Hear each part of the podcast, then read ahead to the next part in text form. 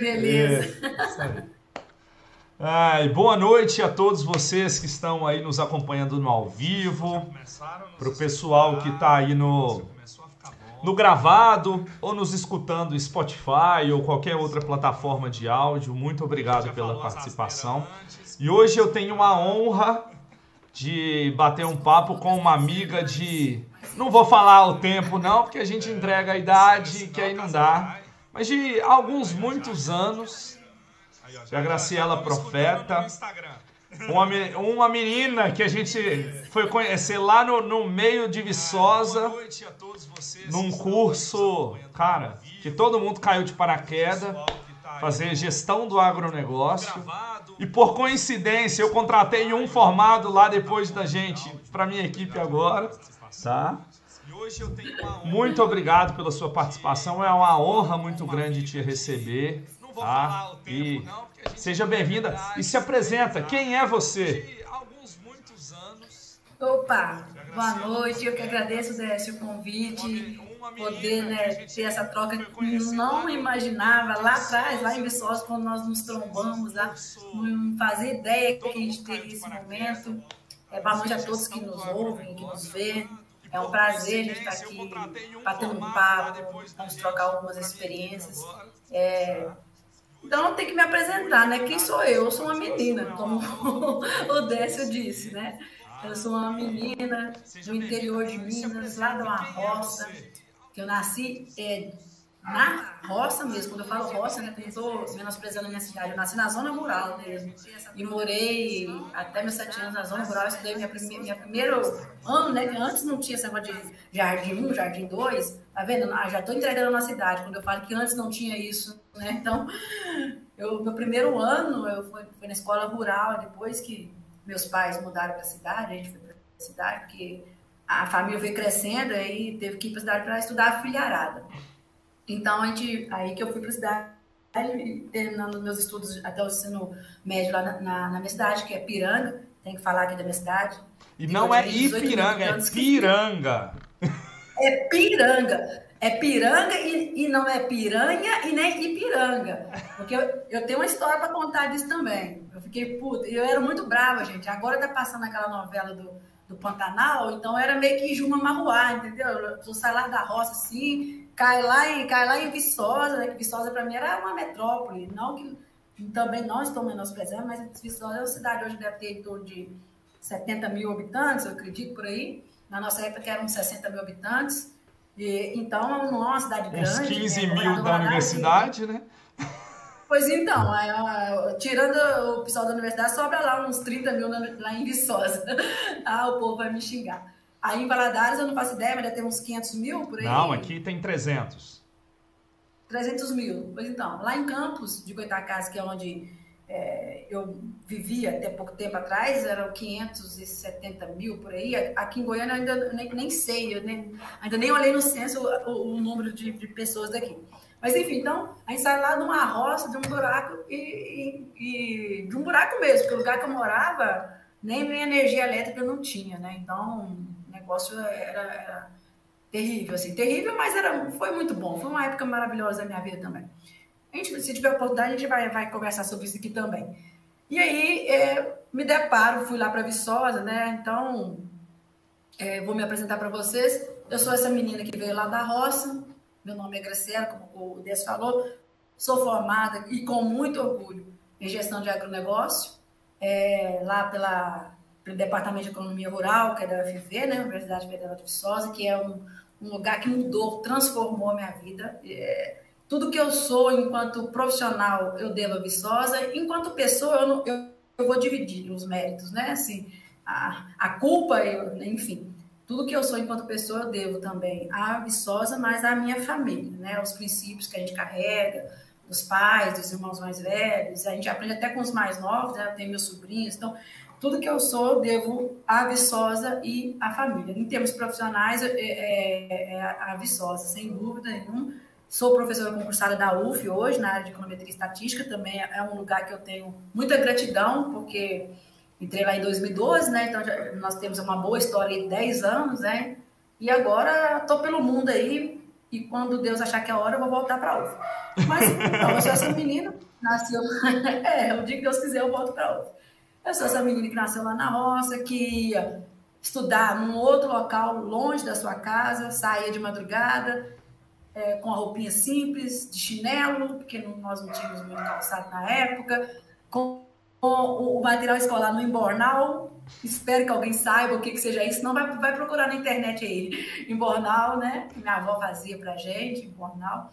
A gente colocava desse o nosso material escolar dentro de um saco de arroz. Todo mundo conhece arroz, né, gente? Arroz saco 5 quilos, que hoje tem. Na nossa época não tinha muito isso, não. Mas né, só o rico comprava arroz de saco, a gente mandava pilar. Mas aí colocava o, a, os cadernos dentro do saco, porque o embornal era feito de, de, de restos de calça jeans. Então, se chovesse, ia molhar o material, o livro, o caderno. É uma, o jornal é uma mochila adaptada, vamos falar assim, é uma mochilinha adaptada. É, uma mochila adaptada. Hoje em dia, as pessoas até usam uma espécie de embornal, porque somente é as pessoas que têm. É chique, né? Hoje em dia é chique, na minha época, porque não tinha outro recurso. E era bom, era muito bom, a gente ia, juntar, ia, sair né? Saiu o primeiro menino, ia pegando o outro menino, que ia pegando. Saía aquela enxurrada de menino até chegando na escola. E na volta era a mesma coisa. Aí no meio do caminho tinha as brigas pelas amoras, né? Para quem pulava na poça d'água. Era muito bom. Corria do gado, corria do, do, do, cavalo bravo, da vaca, vaca que tinha, que tinha criado bezerro, até da mangava, que é um bichinho que fica no pau, a gente corria, mas é, foi muito divertido, foi muito bom essa, essa fase da minha vida. Mas a, a, fase de criança, ela passa, né? É, passou, a gente foi para a cidade, muita dificuldade da minha família toda, fui trabalhar, terminei lá o ensino é, fundamento médio, né? Médio, e fiquei, fui trabalhar com meu pai. A gente tinha um depósito de material de construção, só que na época eu não tinha nenhuma experiência, eu ainda era de fato menina, tinha o quê? 13, 14 anos, não tinha experiência de nada, sabia de nada, sabia nem, nem um banco. Pra vocês terem ideia, eu olhava o extrato bancário da conta, lá da loja, do depósito. Aí todo dia o Gustavo estava grande, grande, aumentando. Eu falei, nossa, nós estamos ficando muito ricos. Só que eu não sabia a diferença do C e do D. Na frente estava D, por um número, né, lá, estava sempre D, D. Aí eu, um dia o gerente ligou e falou assim, não, mas aqui, ó, o chefe está voltando. Eu falei, mas como? Tá cheio de dinheiro a conta. Aí ele falou, não, esse é débito. vocês, vocês terem ideia do, do, da ignorância, né, da gente não ter o conhecimento, como é que foi. E graças a Deus a, o depósito faliu, né? Eu não, não, sabia gerenciar, meu pai também não. Graças a Deus o, depósito. graças faliu, a Deus faliu, faliu, foi ótima. Graças a Deus faliu, porque me, me movimentou, me fez, né? A diversidade me trouxe essa coisa de querer estudar e tudo, e ver a necessidade de estudar. Aí fui fazer, né? Fui estudar. Minha mãe nessa época trabalhava no fórum, minha mãe era faxineira lá no fórum. E aí ela ficava assim, não, minha filha, vai fazer direito, que não sei o que. Aí eu tentava, né? Não passei, não passava, não, não conseguia, porque não tinha preparo para isso. Vestibular muito concorrido, não, não tinha cotas, nada disso. E aí eu falei assim, vou dar um de passar nessa Universidade Federal de Viçosa, vou olhar os cursos que eu quero aqui. Aí eu virei. E em Viçosa você tem aquele um material que te mostra a relação candidato-curso, né? Uhum. Então o que, que eu fiz? Eu virei de ponta cabeça, eu peguei do menor. Do, eu, a mesma coisa, eu fiz a mesma coisa. Então, peguei dos, dos cursos com menos concorrência e falei assim, ó, vou pegar isso aqui. Só que aí lá tinha é, licenciatura, é, é, não sei o quê, é, economia doméstica, não sei o quê. Aí, aí eu falava assim, história, geografia. Eu falei, não, pelo amor de Deus, eu vou fazer história, geografia, não ser professora, Deus o livre. Porque as minhas irmãs todas são professoras, né? Já eram, algumas já eram professoras naquela época. E era um sofrimento, porque chegava dia de, de, dia de mês da mãe, mandava nós sair procurando é, latinha de, de, de, maionese, não sei o que, para fazer enfeite para a mãe, aí tinha que ficar, nossa, era um sofrimento. Eu falei, não, essa vida de professor eu não quero. Fazendo um parênteses aqui, por ironia da vida, me tornei uma professora, né? Não, não, não teve jeito de fugir, tá no sangue. Então, é... aí eu falei, não, não quero ser professora não, então vou ver aqui o curso, Aí, pá, gestão de agronegócio, eu nem sei o que, que é, mas é esse mesmo que eu vou fazer. E fui, né, Décio? Fui lá para fazer gestão de agronegócio, achando que depois eu mudaria para direito, porque era, era, o que minha mãe queria, eu também tomei aquilo como um sonho. Cheguei lá, comecei a fazer o curso, e não é que eu gostei do treino? Gostei do treino, achei o, o curso muito legal, muito dinâmico, é muita economia misturado com, com, com administração, tem contabilidade também. É um curso assim que te proporciona bastante conhecimento, né? Amplo, uma visão ampla. E tava bom demais. Tinha uma meninada rica lá, né, Décio? Nós, nós não éramos dessa não, meninada rica. A gente é dos que contavam moedinha para comer no RU no final do mês. Exato. Quando eu conto que a gente misturava até o arroz com doce lá de vez em quando para dar uma encorpada, ninguém acredita. Ninguém acredita. Ninguém acredita. Não, ninguém acredita. Nossa, o negócio era feio. Não, de manhã a gente ia pro hum. RU tomar o café da manhã, tomava o café da manhã e o resto dos leites que as pessoas que não tomavam leite deixavam o copinho em cima da mesa, a gente pegava e colocava na garrafinha para levar para o alojamento. Porque eu ainda morava no alojamento. Você também morou, não morou? Eu morei em República. Em República. Tá vendo? Ele é rico. eu, eu é, era mesmo meu pobre. sonho. E sou ainda, né? Morava no alojamento, aquela coisa toda fui para lá. Eu me lembro dessa primeira vez que eu te vi, você era um menino. Ele era feio, gente. Hoje ele é feio, mas ele era mais feio ainda. Porque ele careca até chamou. Era magrelão, deixei o cabelo crescer. Isso, cabelo grande. Eu olhei para aquele menino e falei assim: nossa senhora, já vem esses paulistas enjoados, chato. Mas aí ele veio, conversou direitinho, tinha um papo. Falei, gente, que menino interessante. E aí você tinha ficado numa coisa de igreja, no início. Isso, isso aí, é, isso aí. É, e tal. Eu falei assim, nossa, esse menino aqui, eu me identifiquei com ele, porque eu vi que você também vinha de uma origem simples, né? E aí eu fui me identificando com alguns de origem simples. Vocês eram 40 é, a nossa alunos, turma tinha muito disso. Tinha galera, né? filho dos grandes produtores de agronegócio do Brasil, e tinha a galera ali, Isso. nós que estudamos colégio público Isso. a vida inteira, que... Isso, isso mesmo, Décio. E aí, eu, e assim, a gente convivia ali e eu não me via muito naquele mundo, né? Os meninos, os filhos dos fazendeiros, dos, dos grandes né, é, pecuaristas, sei lá, que, que é plantador de soja, que inclusive muitos deles estão aqui em Goiânia hoje, olha só como é que essa vida é, né? Eu passo aqui, vejo, aqui só tem carro importado, gente. Eu fico andando aqui morrendo de medo de bater em alguém, ter que dar, dar meu rim, meu filho, porque aqui só tem carro importado. Eu fico, meu Deus, e lá na época eu lembro que muitos dos nossos colegas, né, que eram filhos dessas, dessas pessoas, já iam de carro, carro do ano para a universidade. Não sei se você lembra, né? Não vou citar o nome aqui, Não. mas você lembra que tinha lá, a gente na nossa sala, muito rico, que comprou mais de 150 convites para o baile, levou é. a, a, família inteira para o baile de formatura, enfim, né? Então, acho que quem é do agronegócio estiver assistindo essa, essa, essa, essa, nossa fala vai saber de quem vai eu estou falando. demais, é. E aí, é, é era assim, né? Telefone de última geração, eu nem tinha celular na época, e tudo eu me sentia assim, um peixe fora d'água, mas aí eu fui me turmando com o pessoal. E aí eu, o que, que eu fiz? Eu pensei, gente, eu tenho que dar certo na vida, eu tenho que dar certo aqui, porque. Não tem uma opção. É um recurso. Porque eu era, eu era feia pra cacete, pobre. Eu, uai, eu tinha que dar certo ali. Eu não ia arrumar um homem rico para eu casar, porque né? Eles, os meninos da sala nem me enxergavam, tão feio que eu era. E tinha as meninas bonitas, né? Tinha as meninas bonitonas lá, você lembra? Aí eu vou citar o nome, Jaqueline. Sim, a Tânia, é, Jaqueline. Rebeca, Rebeca, Tânia, e sei lá, né? Eu vou até esquecer aqui do, das outras. E eu era uma das mais feinhas lá, bem feinha. Vou mandar o link depois desse vídeo para elas, para o pessoal. É, vou mandar para elas. Então, assim, eu falei, não, homem, homem rico não vou arrumar aqui porque eles nem olham para mim. Então tem que dar certo, tem que estudar, vai ter que ser o jeito. E, e, e, comecei a estudar bastante. Então, nisso aí, a gente foi estudando, participando de tudo que podia, de projetos.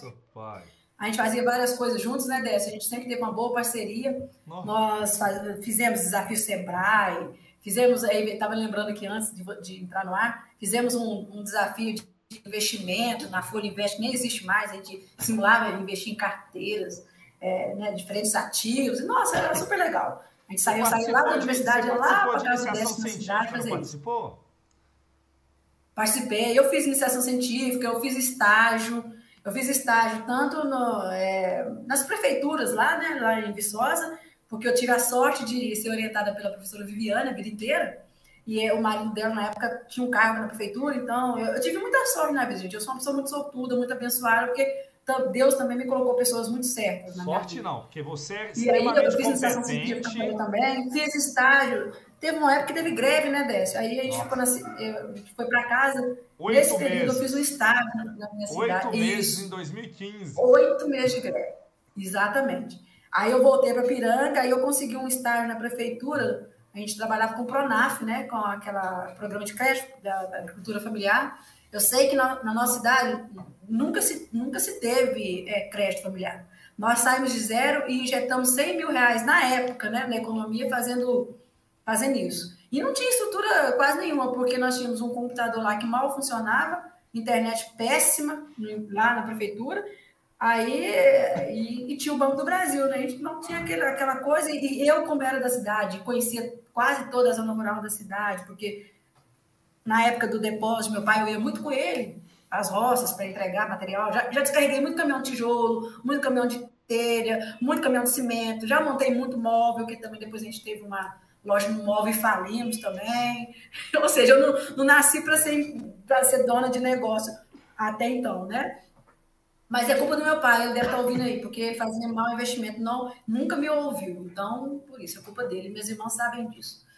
Aí, é, como eu conhecia todo mundo, então era facilitava né, as cartas, as aprovações. A gente injetou mais de 100 mil reais na, na economia local com essa coisa do, do Pronaf. Então, foi uma experiência legal ligada ao negócio.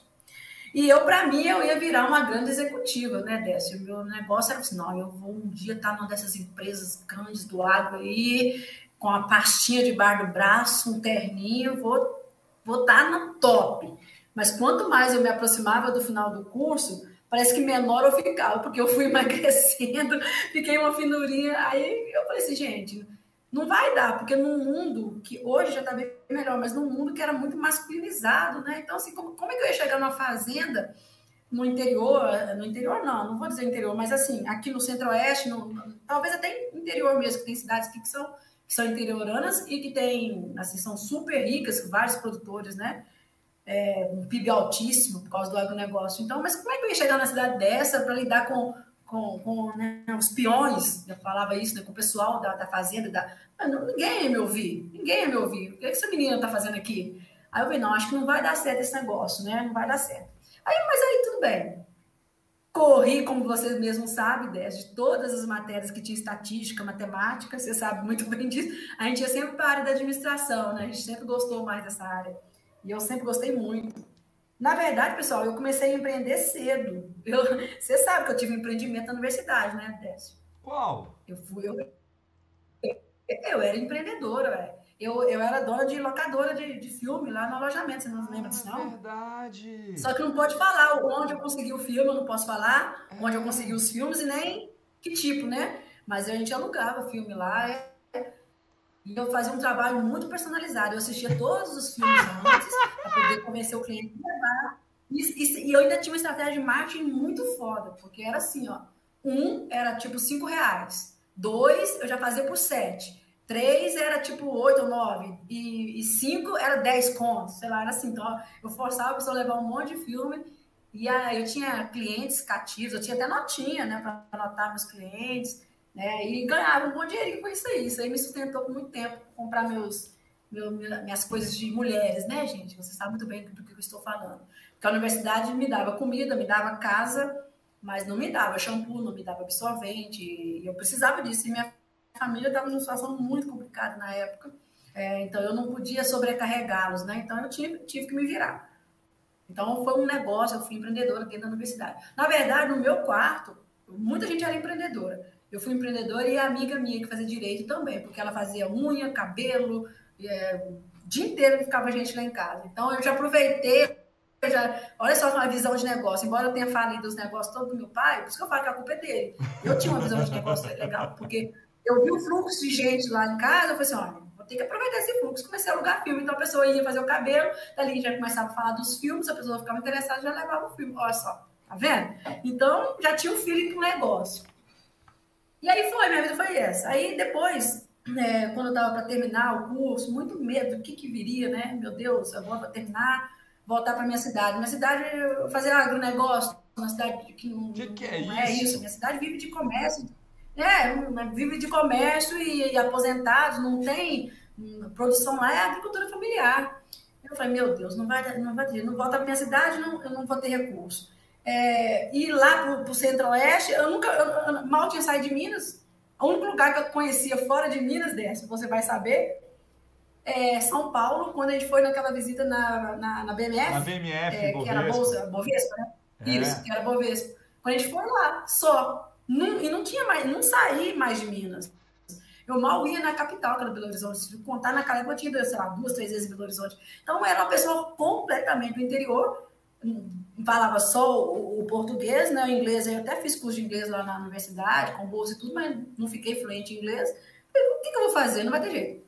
Aí a professora Viviane fala assim, por que você não tenta o mestrado? Eu falei, não, não vou passar nunca mestrado em economia. Ela falou assim, não, tenta, ou não, você já tem. Ah, então vou tentar para lá. Aí tentei, passei. Rapaz, nem sei se foi bom, se foi ruim, porque eu sofri demais, desce do céu, sofri demais, porque eu não sabia, eu, eu, nunca tinha ouvido falar numa coisa chamada econometria, eu nunca tinha ouvido falar em beta, em, em nada. Eu falei, mas o que, que é isso que esse povo está falando? A gente tinha mal, mal tivemos estatística direito, né, na graduação. Aí eu falei, tô lascado, tô lascada, comecei a estudar demais, enfim, estudei, estudei, aí, aí ficou mais ruim, aí que eu fiquei mais feia ainda. Aí eu falei, eu tenho que dar certo mesmo, porque não vai ter jeito. Eu, eu estudava 18 horas por dia, eu não dormia. Era, assim, foi um, um tempo de muita. Hoje a minha sobrinha deve estar ouvindo aí, não sei se ela está assistindo. Ela está na universidade, ela faz arquitetura lá e ela estuda muito. Ela também é empreendedora, porque ela também tem salão dela. Ela adora isso. Inclusive, ela brinca que ela vai pegar o diploma de arquitetura, vai dar para a mãe dela de presente e vai continuar na, com o salão dela, que é o que ela, ela faz essa brincadeira. Não sei se vai ser. Mas ela, ela então, assim, é, então ela sabe do que eu estou falando. É, é, muito difícil, né? A gente estuda demais. Ela estuda demais, a gente estudava demais também. E aí foi. Passei no, no mestrado, aí emendei com o doutorado. Aí, aí no mestrado doutorado comecei a ficar bom, né? Porque tinha bolsa. Aí eu tinha um, podia tinha um pagar meu eu não podia morar mais. Aí fiquei rica, fiquei rica. Uma pessoa que não ganhava nada, comecei a, comecei a ganhar 1.200 reais por mês, aí tô rica pagava aluguel de, de acho que aluguel e a despesa dava em torno de 700 reais, e sobrava um dinheirinho. Então aí já comecei, né, a poder escolher o que bebia, porque antes era pinga mesmo. Pinga aí, já podia, aí não, já podia tomar uma cerveja, mesmo que sendo cristal, as, as outras uma cerveja dessas marcas assim, mas já podia tomar uma cerveja e tal. Até viajar, já viajei com dinheiro de bolsa. E também é, os congressos, né? Então, fazia artigo, porque toda vez que tinha um congresso da Sober, que a sociedade é, é como é que é a sociedade brasileira de souber economia rural, né, uma coisa assim, é mais para essa área de, de economia rural mesmo. Até esquecido, tá tem tanto tempo que eu não, que não mando nada para saber, porque minha área mudou totalmente, fui para economia.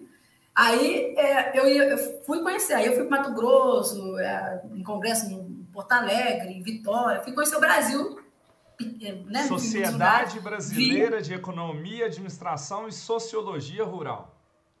Isso, eu sabia que era um trem muito grande, mas que era uma coisa ligada ao rural, porque era a nossa especialidade lá em Viçosa sempre foi o rural. E aí pronto, e eu sempre gostei muito de empreendedorismo, das disciplinas tudo de administração de empreendedorismo, fiz a minha tese de doutorado em regulação econômica, fiz, fiz minha, minha dissertação de mestrado analisando o segmento de, de frango, bem na época que a Sadia Perdigão se fundiram, né, lá em 2010, as duas maiores empresas do setor se fundindo, foi uma coisa doida, então eu fiz uma dissertação sobre isso. Aí, em 2014, eu fiz a minha tese, defendi ela em, é, olhando os modelos de concessão rodovias no Brasil, porque desde lá, da nossa época de graduação, a gente sempre ouviu dos nossos professores que nós éramos muito bons para dentro da porteira, né? Sabíamos produzir com qualidade, mas nosso problema era na distribuição, na comercialização, e, um dos problemas era a questão das rodovias ruins, dos desperdícios, que aumentava muito o custo. Você saía com um caminhão cheio de soja lá do, daqui, para chegar até no ponto, já, já perdia 20% da sua carga no meio do caminho, essas coisas todas. Filas em impostos, então eu fiquei empolgada, intrigada com essa coisa de infraestrutura, cair na rodovia, papapá, papapá. Bom, e aí tô lá. No metade do meu doutorado, é, a a professora Viviane me convida para fazer uma auditoria com ela para o sistema, para o Senac, não, não, é Senac, Senar. não. É um desses, desses Senar, isso, para o Senar de, de Campo Grande. É, Campo Grande? Eu não sei se é no Mato Grosso ou no Mato Grosso do Sul, agora não me lembro mais onde foi, mas foi um desses dois aí. Ou foi, em, eu acho que em Cuiabá, acho que em Cuiabá, na verdade. a gente ia para lá fazer essas consultorias no Senar, né? E era muito interessante, porque aí eu começava a ver né, o mundo do agronegócio, que aqui a coisa era bem, bem mais forte do que na nossa região lá. Aí eu falei, nossa, que legal, isso aqui tudo. Quem sabe? Eu cheguei até aí Esse num prédio, tinha uma, um aluno do agronegócio que estava no prédio, daqueles, daquele pessoal famoso, é, os irmãos Mage, grupo Mage, eu nem sei como é que tá esse grupo mais, mas na época tinha, eles eram, eram um grupo forte no mercado, aí tinha, a gente foi num prédio, era um prédio enorme, sete andares, só deles, da empresa deles, aí a gente foi recebido lá pessoal, aquelas coisas, aquelas, aquelas chama-se de baia, né? O pessoal tudo com computador de alto nível, os meninos todos bem vestidos. Eu falei, nossa, dá certo esse negócio de negócio também, né? Só que dava certo aqui, lá, lá no interior, lá onde Viçosa era, não, não funciona isso. E aí, bom, aí na hora que eu estava na metade do, do, do, meu doutorado, fazendo essa consultoria, dando aula na universidade particular lá em Viçosa, fazendo minha disciplina, aquela loucura toda, aparece o um concurso na UF, aí eu falei, ah, Acho que não vou fazer, não, professor Viana. Eu falei, faz, o que, que tem você fazer? É bom que você já experimenta. Mesmo que você não passe, eu tinha uma vaga. Mesmo que você não você já vai contar pontos. Aí, então tá bom. Me inscrevi, vim e fiz o concurso. Por obra de divina, passei, graças a Deus. Passei e vim para cá. Em 2000, cheguei para cá, não, lá para Campos. Cheguei em Campos no, no, no dia 1 né, de 2013. No dia, no dia 1 de, 2000, de janeiro de 2013 primeiro dia de 2013 eu cheguei em Campos Goitacazes, que é onde né, eu morei até o final de 2019, dando aula na UF, no curso de Economia, é, com vários colegas que estudaram lá no Departamento de Economia Rural, inclusive com colegas que também é, fizeram agronegócio, Samuel, que era nosso calouro, hoje está lá, com a gente lá no Departamento de Economia, e e fiquei lá, né? Fiquei lá até o final de 2019, dando aula de econometria estatística, microeconomia, orientei várias coisas, mas como lá no interior do Rio, que Campos fica no interior do Rio, é a região ali de Campos, da bacia de Campos é petrolífero, então tem poucos estudos na área de agronegócio. Então, sempre o interesse dos alunos era mais para essa coisa, né? É, de petróleo, indústria. E aí eu sempre deixo o aluno escolher o que, que ele quer fazer. Então eu sair um pouco desse mundo do agronegócio, sair um pouco. E aí chegou no final de 2019, chegou no meu e-mail, assim, um negócio do CAD, que é o Conselho de Administração e Defesa Econômica, que fica em Brasília, e eu já tinha, assim, um amor pelo CAD lá na época do mestrado, justamente por esse caso, essa de Perdigão, ficava acompanhando, tivemos uma palestra com uma pessoa do CAD, eu olhava assim, pensava, um dia eu vou chegar no CAD, só que Sabe quando você pensa assim, um dia eu vou comprar uma, uma Land Rover, um dia eu vou comprar um iate? ah, aí você pensa assim, um dia eu vou fazer isso. Ah, um dia eu vou, quem sabe? Aí eu, é, é, quem sabe, né? Sonhar. Tem que Meu pai fala uma coisa, eu aprendi muita coisa do meu pai. Tem que sonhar muito alto para você conseguir aqui. Se você sonha aqui, você vai, vai conseguir aqui. Então, tem que jogar lá em cima para você ir aqui. Então, eu sempre levei minha vida assim, jogando lá em cima para eu conseguir chegar pelo menos na média. Aí, Chegou, fiz um processo seletivo, fui chamada e pronto, fui para o CAD em 2019. No finalzinho de 2019, cheguei lá em 2020, fevereiro de 2020. Fui morar em Brasília. Aí outro mundo, né? Também. E comecei a trabalhar com, com defesa da concorrência, né? Vários atos de concentração, concentração da é, a venda da rede móvel da Oi, participei daquele caso. Participei pouco, viu, gente? Se vocês estão com problema no telefone aí, não é minha culpa, porque quando Primeiro que a gente não tem, a gente não aprova nada, né? O conselho, são os conselheiros, a gente é parte técnica, então a gente dá lá os nossos pareceres e eles atendem se quiser. Então não tem culpa de nada, nem de coisas boas, nem de coisas ruins. Deixar muito claro que antes que o pessoal acha que a culpa foi minha, não foi minha, não. E aí é, fiquei lá no, no CAD, foi uma experiência muito boa também, conheci pessoas maravilhosas. Fiquei lá no, no CAD até finalzinho de 2021, quando apareceu essa oportunidade de vir aqui para Goiânia para gerenciar a gerência de regulação e desestatização aqui da Agência Goiana de Regulação. E, e, foi assim uma coisa muito legal porque era a área que eu trabalhava na época, né? Era a área assim, eu fui muito para de microeconometria. E aí eu vim para cá e tô, tô adorando essa experiência. Então, desde 2020 eu tô fora da universidade. Estou é, trabalhando, né? Porque não deixa de ser um, um, não é acadêmico, né? O que eu faço tá hoje não é acadêmico. pela universidade. Embora do Hã? Você está cedida pela universidade é? para o órgão? Isso, eu estou cedida. Eu fui cedida. É, eu, meu vínculo continuou sendo na universidade, meu concurso é de lá, mas eu fiquei um tempo no CAD, estou um tempo aqui. Aí daqui né, eu penso que eu vou voltar para a universidade, mas se aparecer qualquer outra coisa, a universidade ceder, eu vou para qualquer Deus coisa. te mandar, você está indo. Experimentar. É, onde mandar eu tô indo. Eu, eu agora eu tô assim, tudo que eu não pude viver até hoje eu tô querendo viver. Afinal de contas, eu já tô para lá da metade da minha vida, né? Então, tenho, meu tempo é, tá, curto, eu tenho pressa, agora tem muita pressa. E aí, é, tô aqui, tô gostando. Goiânia é uma cidade maravilhosa, tô tendo a oportunidade de conhecer esse, esse lado de cada Brasil, né? Que o nosso país ele é enorme, então a gente não, a gente não tem noção. A gente imagina as regiões de um jeito, mas quando você chega, é, é totalmente diferente. Então, é uma cidade muito boa, o povo muito acolhedor, parece muito com o povo de Minas. E tem sido maravilhoso. E, mas eu não me desvinculei totalmente da, do ensino, porque eu continuo como professora do mestrado, em um mestrado profissional em propriedade intelectual e transferência de tecnologia, que é o Profinit, que é uma parceria da UENF, do IFE e da UF, lá de Campos. São as três instituições públicas, né? Que tem lá, mais a, um campus da UFRJ é, é, a Universidade Rural. Mas o campo é mais de experimento, não tem aula, assim, poucas aulas. E então no Profinite, eu acho que nesse mundo é tudo, as energias vão se misturando, né? A minha disciplina lá que eu divido com o próprio Samuel é empreendedorismo tecnológico. Olha só que Legal. interessante dessa. Empreendedorismo tecnológico.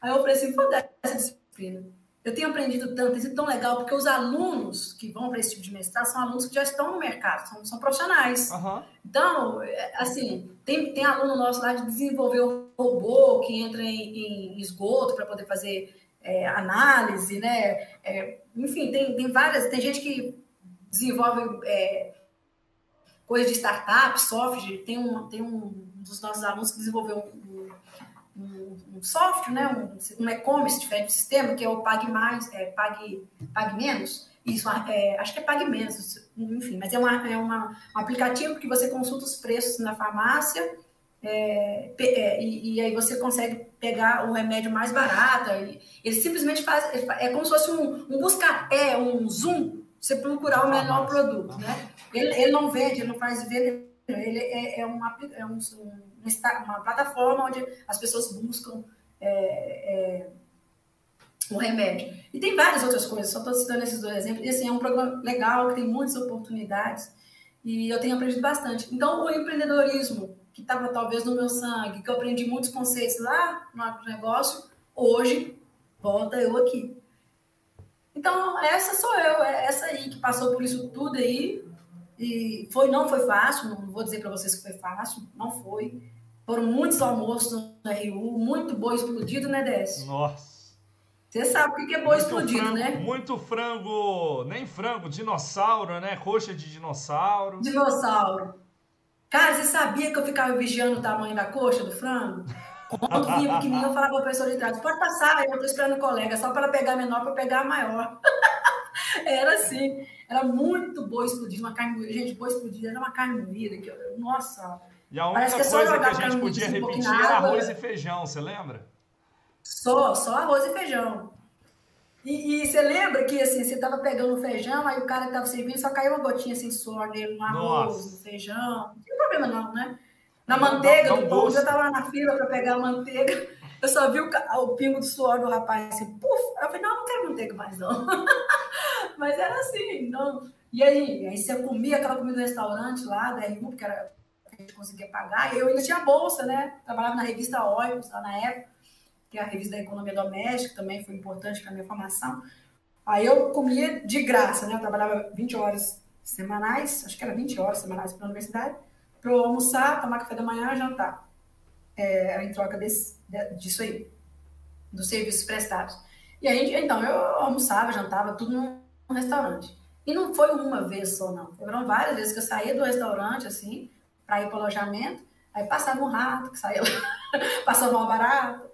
Enfim, a gente passou muita coisa. Mas eu acho, Décio, você falou comigo, né, que, que a nossa história é bem parecida. Eu acho que você deu certo na vida, tem seu empreendimento, e assim, é um orgulho nosso, um orgulho ser sua amiga. Porque, cara, eu acho que a gente não tinha alternativa, não. Ou dava certo ou dava certo, porque você também é feio, né? Então, assim, arrumar mulher rica você também não ia. Né? Então, eu casar com você não ia dar certo, porque dois pobres juntos é, é burrice. Então, o que, que a gente fez? Fomos estudar, fomos dar nossos pulos. Eu fui para academia por alguma razão, você foi para o mercado, né, para o setor privado, está se dando muito bem, eu fico muito feliz com isso, e eu estou feliz também dando aula, procuro sempre fazer o meu melhor lá para os alunos, e às vezes, quando tem oportunidade ou necessidade, eu conto um pouco da minha história, porque a geração de hoje é uma geração um pouco diferente da nossa, não estou aqui para criticar a geração mais nova, mas as pessoas é, parece que não tem a mesma fibra que a gente tinha, não sei, né? Ou, ou hoje o volume de informação que, que os jovens recebem é tão grande que talvez o cérebro fica tão cansado com essas coisas que não, não foca né, no que no, Mas será que fazer. será que hoje não está muito mais fácil entrar na faculdade federal, por exemplo, por causa do Enem, é por causa das vagas? E aí não se dá o valor que deveria para a educação? Um exemplo, é um pensamento meu. Tá? Exatamente tá? isso. Não, mas é exatamente isso. Eu, quando assim que eu cheguei na UF, passado um, um tempo, um ano de UF, não sei, conversando com um aluno lá, ele me disse assim: a universidade é para todos sim, mas nem todos são para a universidade. Porque eu já tive vários alunos que sequer iam em uma aula. Então tá ali, mas não quer estudar, não quer nada, tá fácil, porque hoje você entra não desmerecendo os programas de cota, né? Não é nada disso, não sou contra nada disso, mas, infelizmente, tem muitos alunos que entram na universidade, mas não querem fazer aquilo. E tem outros que vão ali, que entram simplesmente para não ficar dentro de casa, para trabalhar com o pai, para ajudar o pai, para ficar escutando é, coisas de pai e mãe, só vão ali para poder viver a farra. E a gente sabe, tem gente que vai. Na nossa época tinha dessa. Na nossa época tinha farra oh. de segunda a segunda. Oh. Mas nós íamos. Nós não íamos. Eu, pelo menos, não ia. Eu acredito que você também não. Eu não ia por quê? Até porque eu não gostava de farra, não. Eu não tinha grana. Eu não tinha grana, não tinha nada. E eu tinha tinha que estudar, então não era possível para mim ir em farra, virar noite em farra, estar sete horas na sala de aula no outro dia, firme e forte, anotando tudo que o professor falava, até o respiro, porque a gente não tinha dinheiro para chefe, a gente não tinha dinheiro para comprar livro, então a gente tinha que anotar, porque era ali que a gente estudava. Não à toa meu caderno, estudar. na época de prova, você lembra que na época de prova meu caderno rodava na mão todo mundo? Eu xerocava. Nossa, eu xerocava o seu e da Manu. Pois então, era isso, porque a gente anotava tudo, a letra feia, mas enfim, anotávamos tudo. E era dali que a gente conseguia fazer as nossas provas, porque não tinha dinheiro. E você então, falou um hoje é mais fácil. Tem, tem você falou um negócio bem interessante que aconteceu com nós dois isso. A gente agarrou todas as oportunidades que apareceram. Jornal do Agronegócio, Empresa Júnior, Iniciação Científica e tudo mais. Tudo desafios, é, é, coisa voluntária, ajudar em evento, tudo. A gente não falava não para nada. Porque é, é isso desse. Nós fomos para a universidade, nós tínhamos certeza que ali era a nossa única chance de sermos independentes, né? É, financeiramente, não tem nada melhor que você ter sua independência. Você hoje é um pai de família, tem seu filho, então você tem como tirar o sustento né, da sua família de uma forma honesta e, e também, e ao mesmo tempo que a gente consegue fazer isso, a gente ainda consegue fazer algo mais. Eu, eu todo dia eu busco dar retribuição para a sociedade daquilo que a sociedade me deu. Porque como nós estudamos em escola pública a vida toda, alguém pagou por isso, que nada é de graça, né? Tem os impostos. Então, eu penso que eu tenho que dar retribuição. Então, quando eu estou aqui conversando com você, é claro que para mim é um prazer conversar com você. Mas eu espero que talvez essa nossa conversa chegue em alguém que precisava ouvir essa conversa. Quando eu estou dando minha aula, eu dou a minha melhor aula que eu posso dar. Eu, com, eu nunca entrei numa sala de aula sem preparar a aula antes. Por mais que eu já sabia a aula de, de cor, mas eu dava uma olhada. Dava uma olhadinha, porque eu, eu sempre procuro dar o meu melhor, porque do outro lado tem uma pessoa esperando isso de mim. Porque você sabe muito bem, o professor influencia muito na nossa formação. Quando a gente pega um professor ruim, nossa senhora, pelo amor de Deus, a gente não aprende, a gente não quer aprender, a gente pega a birra da matéria, e às vezes a matéria é até importante, mas é o professor que te fez fez. Então eu procuro fazer o melhor. Perfeita no você, ninguém é, enfim, mas eu procuro fazer o meu melhor, porque eu acho que é o mínimo que nós temos que fazer. Eu tenho certeza que na, na sua trajetória também você faz o seu melhor. Claro que você tem que ter lucro, toda empresa busca lucro, senão não é empresa, é a natureza da empresa buscar lucro, né? Mas eu tenho certeza que você, você proporciona muitas coisas bacanas para a sociedade. Eu vejo cursos aí que você divulga direto. Então, são coisas assim que, que Acho que, nós, que gente como a gente, né, que saiu do nada e deu certo, é, procura trazer de volta para a sociedade, né? Então eu acho muito, muito interessante essas histórias. É, e você falou um negócio bem interessante. Por exemplo, o professor Erli. Cara, a gente só teve uma matéria na faculdade com ele, mas é um professor que marcou todo mundo. Porque a aula era uma aula gostosa de assistir e um conhecimento absurdo. Absurdo. Absurdo. Isso. Não, ali a gente pode listar um monte. O Eli, o próprio é, Valtair, é Valtair que ele chamava? Agora eu posso estar errando o nome do professor, né? Acho que é Valtair que ele chamava, não sei se era Valtair, que era colega da Viviane, ele dava cadeias, cadeias de suprimentos. Você, você não lembra dele? Ele dava, é, gente, inclusive... É, Altair, ele, Altair. Altair, Altair, Altair. O Aziz, ele tinha muito feeling para essas coisas do de, de, colocar o menino no mercado, né? Ele Nossa, ele fazia muito lá, projeto, vem trabalhar, arruma um estágio. vem trabalhar isso. Então, assim, é, a, gente teve uma, a gente teve a sorte de pegar muitos professores bons. Tínhamos lá meio, mas a gente teve a sorte de pegar muitos professores bons e que fizeram toda a diferença. Eu peguei muitos professores bons na graduação, peguei muitos professores bons na, na, no meu mestrado, no meu doutorado, também peguei ruins, e peguei professores bons também na minha escola pública, porque uma, se tem uma vantagem do interior, é a educação. Porque como não tem escola particular no interior, geralmente não tem campo para isso, o filho do prefeito, do médico, do, tá do, do juiz, junto. eles estudam na mesma, escola, na mesma escola que a da faxineira. Então a escola é boa, não tem para onde fugir. Então, agora, você vai para uma capital, você tem né, as melhores escolas de 3, 4, 5 mil reais, e tem aquelas lá totalmente sucateadas, onde que Hoje eu tenho lá no meu trabalho, nós recebemos jovens, né, aprendizes, e assim, a gente vê que às vezes a, a, aquela, aquela, aquele ser humano, ele não vai ter o devido a condição, não, não é dada a ele a devida condição para que ele se desenvolva. Né? Então, o que, que você espera de um país em que você não dá para a juventude, que é quem vai tocar esse país, as devidas condições para ele ser produtivo? Então, se nós não, não dermos isso para os nossos jovens, a gente não a gente está fadado ao quê? Né? Não tem como você, você melhorar PIB, melhorar renda per capita, melhorar indicadores né, de desenvolvimento humano e nada, se você não aumenta a produtividade. Você tem que aumentar, porque não, não, ou, ou há espaço para a gente continuar explorando os nossos recursos naturais, já que nós estamos falando de agronegócio. Né? Eu não sou contra a, as grandes é, as monoculturas, não, porque hoje se a gente tem um, um frango mais barato, hoje não tem nada barato, né? disso, né? É, Tudo absurdo essa inflação aí. Mas se nós temos é, um frango mais barato, nós temos hoje a possibilidade de comprar uma coxa, uma sobrecoxa, um peito, todas as facilidades. Porque vai pegar uma galinha, correr atrás de uma magrela, galinha, pegar, matar, come né? minhoca. Eu já fiz isso, mas tem muita gente que nem sabe. Ou cortar o pescoço, botar de cabeça para baixo. Pois é. Tem gente tem gente, tem menina aí de 15 anos que nunca viu uma galinha na vida. Né? Então, assim, eu, eu não sou contra a Matar um porco alguma. lá no chiqueiro. Nossa senhora, não sabe o que, é isso, não. é, se, vê, se vê um porco, uma galinha, é capaz que até sai correndo de medo mas conhece a Disney, né? Então, é, mas são imundos, eu não vou julgar também as pessoas que têm essas possibilidades. E, e você falou um negócio não, interessante. O que, que falta hoje, e aí seja governo, iniciativa privada, nós como pessoa física e tudo mais, para a gente desenvolver mais até, até conceito de empreendedorismo para essa galerinha nova que está indo.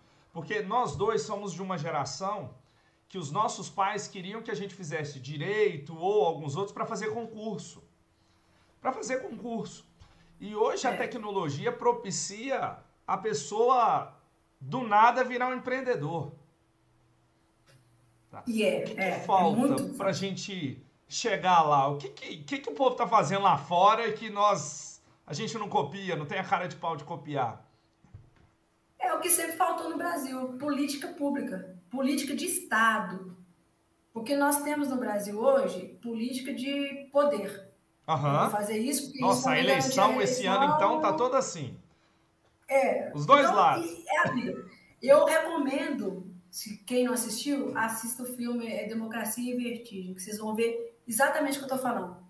No, no, no, filme fala lá né, das trocas, dos presidentes, impeachment, não sei o quê. Aí fala, aqui no Palácio, é, o único poder que permanece, que nunca saiu, é, é o econômico. E é verdade. Porque se você olhar a placa lá de não sei quantos anos atrás, da reforma do Palácio, praticamente são as mesmas empresas que estão, que estão uhum. na placa da, da, última reforma. Então, ou seja, o único poder que vale, que, que fica, é o econômico. Então, nós não temos políticas públicas. Esse aqui você já leu, ah, você conhece. Aí, tá vendo? Tá? Esse é fantástico, que mostra as economias malucas e por que, que aquilo existe. Pois é. Pois é. E aqui no nosso país a gente não tem uma política pública. A começar que nós entendemos, o governo entende que educação não é investimento, é custo. Então, quando você pensa que educação é custo, pronto, já está errado. Educação é investimento. Né? Você está investindo para melhorar a produtividade, melhorar a compreensão, se você melhora a produtividade, você, você precisa de menos recursos que são exauríveis, né? menos terras, poluir menos o meio ambiente. Não, hoje em dia você, você, vocês moram, a gente mora em cidade grande, capitais, que você não anda, o trânsito não anda. Por quê? Porque nós todos somos metidos, a gente quer ter carro. Ter carro hoje é um absurdo de caro, a gente sabe. A manutenção, seguro, não sei o quê, o preço da gasolina nesse absurdo que tá. Mas se você tem outra alternativa, não tem, não tem transporte público. Não tem, os transportes tem, né, gente? Claro que tem, mas eles são. É não, horrível. Não funciona, você entra naquele ônibus, é horrível. Não, não tem jeito. Então, assim, meu Deus, nós, nós não temos políticas públicas, não tem política pública de é, mobilidade. lá, atrás, lá atrás, por exemplo, a gente tinha uma malha ferroviária no estado de Minas inteiro que foi abandonada. Ué, mas é interesse, porque precisava movimentar a indústria automobilística. E, e de petróleo, que é, que é monopólio, por exemplo. Então. Pois é, você não está vendo a Petrobras aí? Nós estamos lascados com esse óleo diesel aumentando, esse, a gasolina aumentando, isso aí vai puxando a inflação para cima, junto com a energia elétrica também vai puxando tudo. Mas por quê? A Petrobras ela não pode dar prejuízo. Né? Deixaram, deixaram de saber o que está acontecendo com o povo. Que se lasque. Né? Os custos de produção estão lá em cima, por vários motivos, entre eles a, a questão do petróleo. Mas eu não. É uma posição minha, né?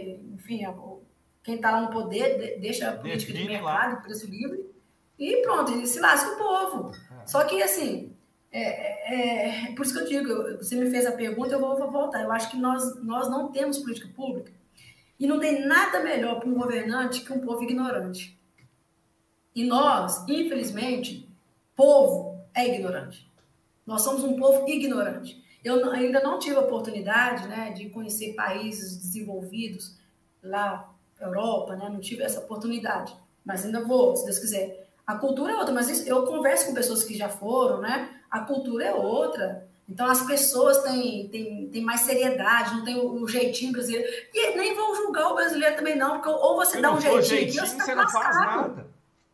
É, entendeu? Ou você dá o jeitinho ou você tá lascado mesmo. Então, tem o jeitinho e a cultura favorece, você acaba indo naquilo ali. É complicado. Não vou julgar um, pai, um pai de família que está lá no, numa, né, numa comunidade em São Paulo, no Rio, em Belo Horizonte, com um salário mínimo que ele faz um gato de energia elétrica. Não posso julgar esse cara. Ele tem que fazer isso mesmo, porque ou ele paga energia ou ele paga comida. Os dois não dá. Né? Então ele tem que fazer isso. É, agora, o, o, quando ele não tem que pagar a milícia, né? Quando ele não tem que pagar a milícia para poder morar. Pois é, exatamente. Ainda tem que pagar a milícia para poder morar. É, né? E agora, o Neymar que não paga o, o, o, imposto do iate, do helicóptero, né? Aí é sacanagem, mas não se cobra, não pode, não se taxa grandes fortunas no Brasil. Né? Nós estamos em crise, em crise, em crise, em crise. Vai lá, vai ver o crescimento dos bancos privados. Enorme. Seja em qual. A taxa de juros estava muito baixa um tempo atrás. Vê se algum banco teve prejuízo, assim, da ponte fechar, essas coisas. Não, nada. Outra coisa, essas startups, né, no setor, essas fintechs no setor bancário. Isso aí, isso aí poderia ajudar muito a dar uma competitividade nesse setor e a gente ter, de fato, produtos é, melhores, né? A gente paga taxas altíssimas de banco hoje para nada. Você nem vai em banco, você usa tudo por aplicativo, né? A gente paga taxas altíssimas porque não tem competição nesse setor. Aí o que, que os bancos fazem? Quando vê uma empresinha começando a crescer, Nubank, não sei o que lá, eles vão lá e compram. E, não, e pronto, tá tudo certo.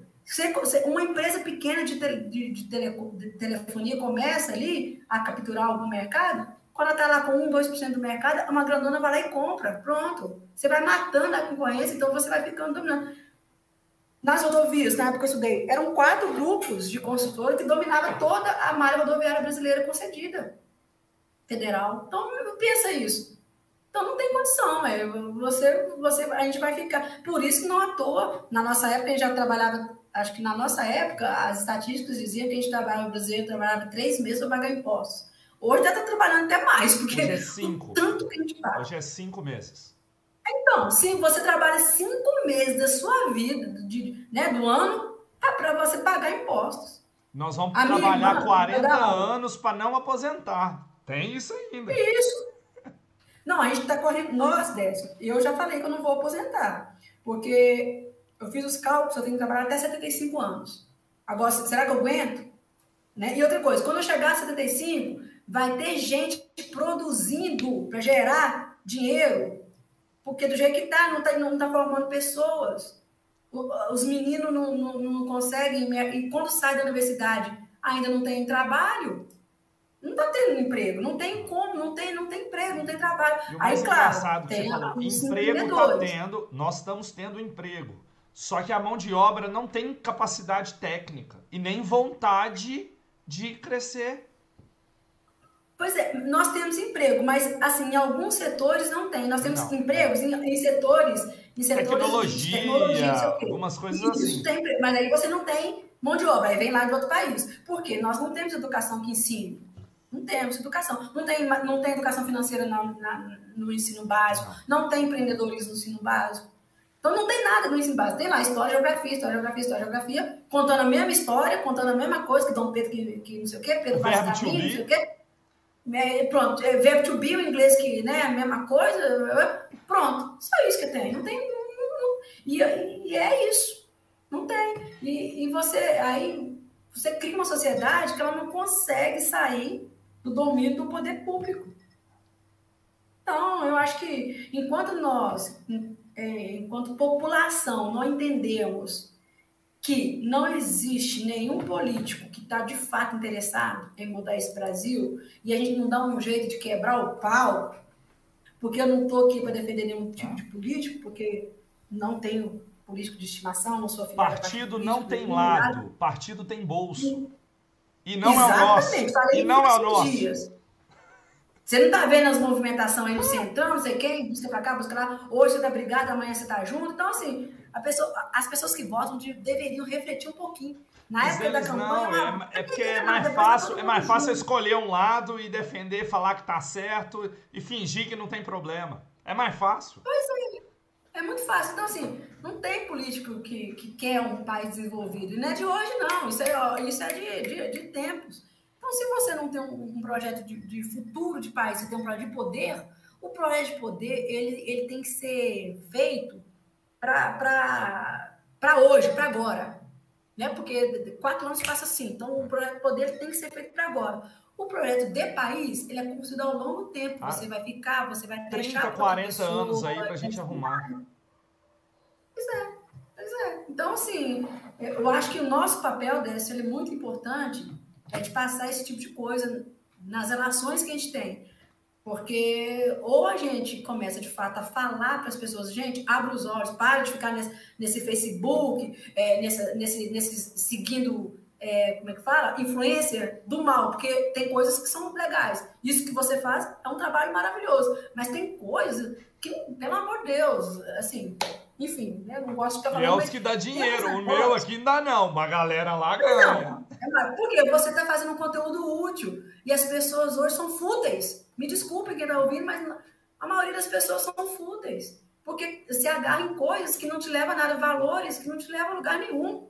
Você, você não vai dar nenhum retorno para a sociedade com esses valores, pelo menos é eu penso, a não ser que, que realmente o mundo vai fazer assim, né? E Nossa. sei lá o que vai acontecer, e a gente vai daqui a pouco, quando nós estivermos lá com nossos 60 anos, a gente vai estar tá achando que está no outro mundo mesmo. Eu não sei, não sei o que, que vai acontecer. Mas eu, eu tenho muito medo do nosso futuro, nosso, nosso futuro, meu e seu. Porque a gente não, a gente está fadado, a gente vai, a gente tá, nossa geração está fadada a ter nadado, nadado, nadado e morrer na praia, de não ter uma velhice digna, né? E a geração que está vindo aí, eu não sei o que, que, vai acontecer com isso. Eu tenho sobrinhos, já, né, tem essa minha sobrinha aí que está, coitada, trabalha, estuda, não tem tempo para família. Eu, nossa, eu admiro a força dela, mas eu fico assim, meu Deus, Será que tudo que ela está fazendo vai valer a pena? Eu tenho fé que sim, porque eu, eu, eu acredito, Décio, que quem trabalha conquista. Vai, vai arrumar uma forma de, de se autossustentar. Mas é, um, mas é uma luta desigual, sabe? É um ambiente que não te proporciona fazer aquilo. Você falou, hoje está muito fácil, está tudo muito fácil. Mas ao mesmo tempo que está tudo tão fácil, é... não tem valor, não, tá, não, tá, não, não tem valor. O que, que vale 50 reais hoje? Nada. Se você for com 50 reais no mercado, você vai passar vergonha, que você vai ter que deixar um bocado de coisa lá que você nascer, você vai, vai ter que deixar lá. Você não compra nada. Compra um nada. Queijo, então, um assim, queijo no supermercado vai... em Goiânia deve ser 50 reais. Não dá, não dá. Você vai comprar fruta, que você, você não compra um caminhão de fruta, você compra uma, uma dúzia de banana, uma manga, uma laranja, já deu mais de 50 reais. Pelo amor de Deus, gente. Então, assim, tá, a minha irmã, eu ia falar isso, a minha irmã, ela, ela é professora, então tem esse negócio, ela trabalha de tarde, aí quando tem algum professor que falta, por uma razão, você pode cobrir. Então ela trabalhou 15 dias cobrindo uma colega que teve um problema, e ela, aí ela depois falou comigo, esses 15 dias que eu cobri, eu não recebi um real dele, porque ficou pro imposto.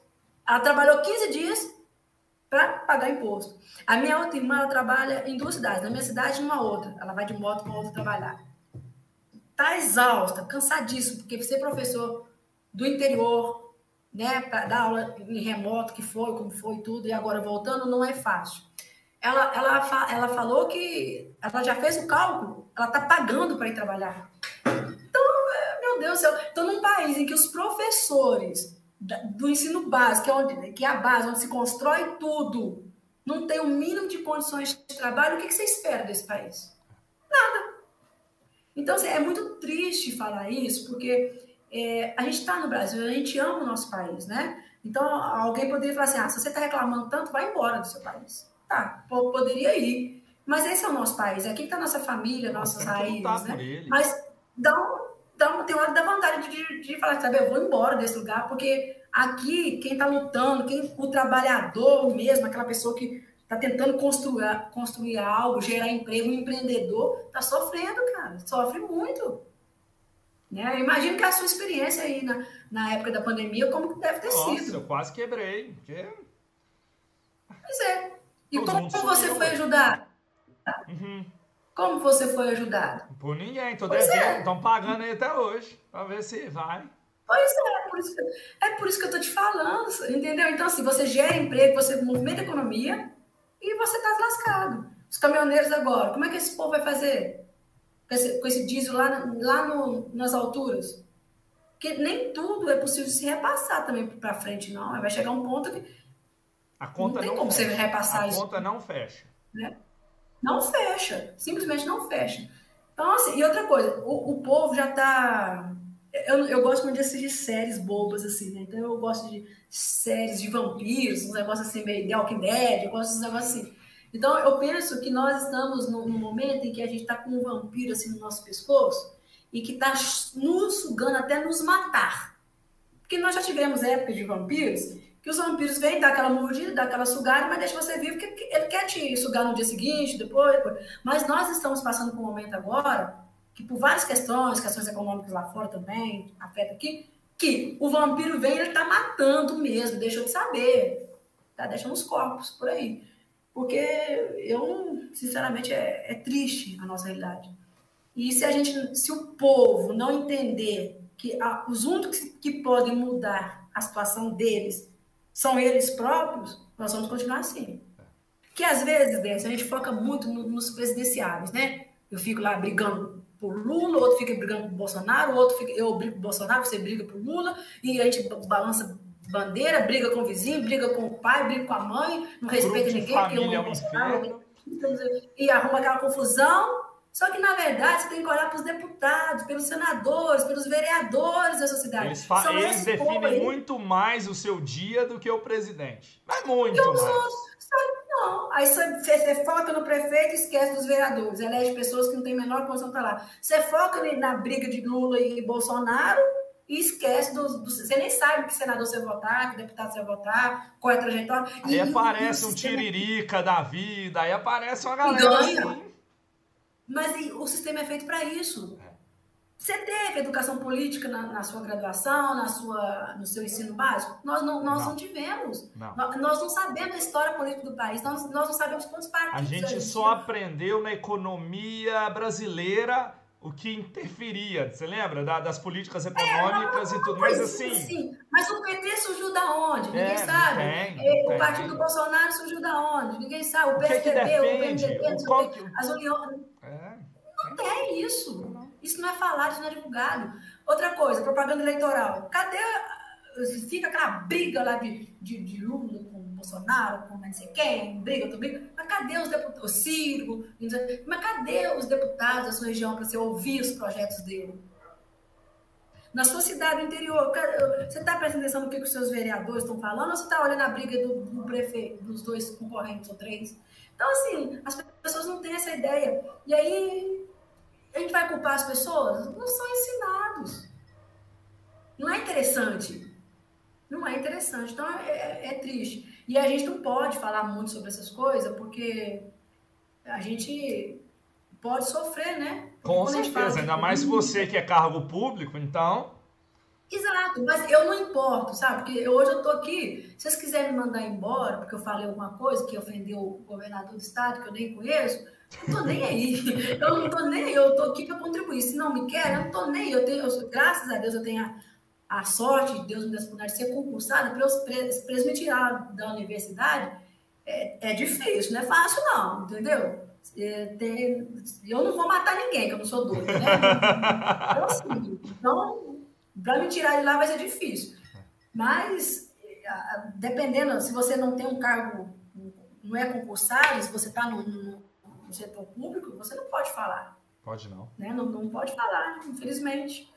Mas eu falo, eu falo em sala de aula, não. mas eu nunca, nunca fiz campanha política em sala de aula, nunca vou fazer, porque eu acho que isso não é o nosso papel. É, e eu é, acho que pela nossa formação, pela nossa formação, de, de, tanto conhecer administração, economia, nadar no empreendedorismo, ter estudado na área pública, na, nas escolas públicas, a gente navegou em vários mares que a gente entende que tempestade tem nos dois lados e, e ventos bons tem nos dois lados.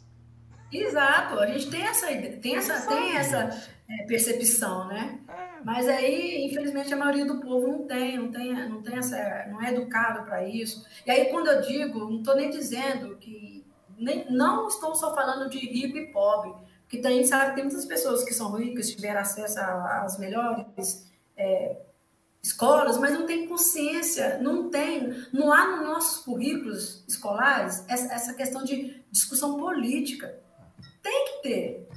Não é para você fazer política dentro da escola. Ah, vota no, no, no não A debate, no B. É conhecimento. Não Pera é aí, isso, mas cá. você tem Vão conhecer coisa mostrar. boa de um lado e do outro, coisa ruim de um lado e do outro. Você escolhe isso, o lado isso. ou você mostrar. se vira. Isso, aí você escolhe. Mostra, gente, ó, tem isso, tem isso, mas tem aquilo, mas tem aquilo outro, pra... mostra. Os Olha, que gente, tem hoje, os que tem hoje sempre tem um viés ideológico de um lado e do outro. Sempre tem. Seja universidade sempre pública, tem. particular, sempre tem um viés. E aí a, a, pessoa não aprende, não tem um conhecimento. Não aprende. Não aprende. Outra hora a gente fala assim, eu não vou discutir política porque isso é tão podre, eu não quero me meter nisso. Então, assim, as pessoas ou não querem discutir ou não, não são incentivadas mesmo e pronto, e vai, e, vai, e aí vai na enxurrada. É o que está acontecendo. E, no, e nós brasileiros, para sair do, do nada e crescer, nós só temos duas opções. Ou a gente estuda e mete a cara no estudo, ou você vai empreender e vai trabalhar muito para dar certo. E dos dois lados você tem que Isso. contar com Deus para te ajudar. Exato, já ia falar, mas daí você tem que contar com Deus, porque não adianta nada você fazer um negócio bacana, começar a empreender, pá, vem a é, pandemia lá, te lascou. Então nós né? temos isso. Porque não tem outro jeito do brasileiro crescer se não for pelos dois, tá? Você tem é, que dedicar é. ou aos dois ou a um dos dois. Você tem que dedicar. Na verdade, aos dois, Décio, porque hoje o empreendedor, a gente tem que entender que empreender, empreendedorismo não é mais a carrocinha de cachorro quente da esquina. Não é mesmo. Não é, isso aí é um bico. Não, é. não menosprezando quem faz. Não, sim, concordo com Espero você. que as pessoas entendam, mas isso não é empreender. Empreender é você é em, em coisa que tem alavancagem. Né? Então você tem que fazer um modelo de negócio que ele seja um modelo que faça tchum, de uma hora para outra. Então, então são coisas que demandam conhecimento. Qualquer empreendedor que hoje consegue montar uma startup e essa startup por, uma, né, por circunstâncias, não é por acaso, por circunstâncias vira uma, uma um unicórnio, uma grande empresa, é porque ele e com é certeza ele teve apoio de pessoal técnico especializado. É. O, o, cara é mentorado, né? Tem mentorias aí de doutores, especialistas, pessoal do, do negócio, assim, sabe? Então não, não, é, não é qualquer um. Não é aquela Graciela que não sabia que o D era de débito. Né? Esse tipo de gente não, não vai empreender. Pode até ser pessoas muito inteligentes, mas não, não tem aquele conhecimento específico para aquele negócio. Pode ter uma ideia muito interessante, mas não consegue fazer aquilo, aquilo virar alguma coisa. Então você tem que ter um sistema que funcione. E também você tem que ter uma política pública para isso. Uhum. Por que não pode ter nas escolas já é, um, uma cultura make, né? No, no Senai se faz isso. Sim, aprender sim. fazendo. Você, né? Então, não se tem isso nas escolas. Aí fica com. Enfim, sabe? O governo agora, por exemplo. O governo de Minas agora tem eu acho que tem uns dois anos isso, se eu não falho a memória, ele lançou, voltou aos cursos técnicos dentro das, das escolas públicas, para tentar pois é. formar é. essa mão de obra técnica.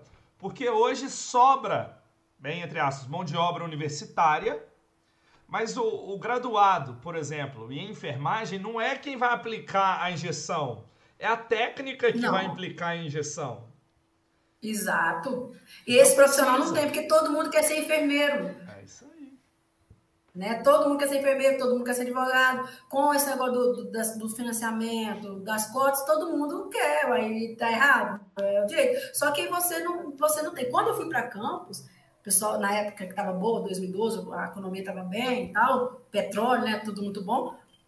O pessoal que trabalhava nas empresas lá, que eram técnicos, que tinha segundo grau, mas que que era técnico em eletrônica, ou sei lá o que, que é, petróleo, não petróleo, ganhava muito mais que eu como uma doutora na universidade. O técnico de Mas solda submarina.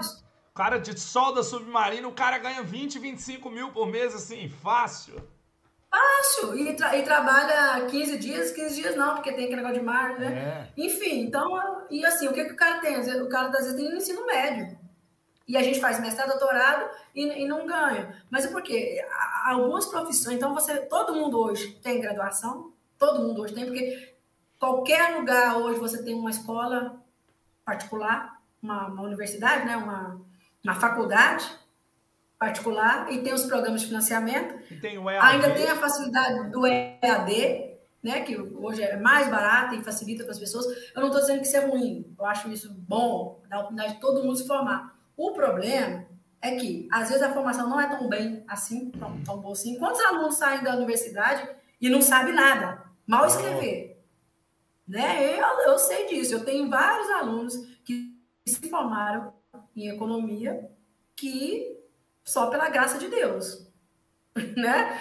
É, é aquela piada né, do, do engenheiro, sei lá o que, que é, que estava no, no avião e perguntaram assim: ah, você foi, é, você não tem medo desse avião cair? Eu falei, não, porque eu tenho certeza que não foi nenhum dos meus alunos que, que construiu esse avião aqui. Então, assim, como está tudo tão fácil também, as pessoas estão indo para a universidade sem saber o, o, básico lá do ensino, não sabe somar um, meio, mais um, aí, já, aí chega na universidade não sabe o básico do ensino. Aí o que, que a universidade está fazendo? Ensinando o básico do ensino, e o, o, que tinha que ensinar na universidade não, não consegue, e, e também está super sucateado, né? Você não tem um laboratório, nós estamos no curso de economia lá em, lá em Campos, que a gente não tem um laboratório de economia, a gente não tem um laboratório de informática, nós não temos um laboratório de informática. Como é que eu vou ensinar? Tem aluno de economia que sai se saber usar o Excel. Aí você vai para uma mercado de trabalho, qualquer empresa, qualquer empresa hoje precisa de um Excel para controlar minimamente, todo, seja no qual ramo que for. Não sabe. O cara não sabe. Outra coisa, o cara não sabe digitar, não sabe usar o Word, porque os smartphones fazem tudo.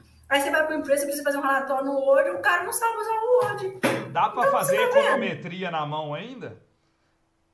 Claro que não, não existe isso mais não. Hoje em dia é tudo no computador. Não existe isso mais não. Não tem isso mais. Enfim. E aí, é, não, enquanto a gente não mexer na estrutura desse país e o povo não entender que o poder está na mão deles, nós vamos continuar assim, Décio. Mas eu ainda tenho esperança de ver esse país melhor. Isso é bom. Se eu não tivesse, eu acho que nós, nós dois não estaríamos tendo esse papo é, aqui. Com certeza, agora. com certeza.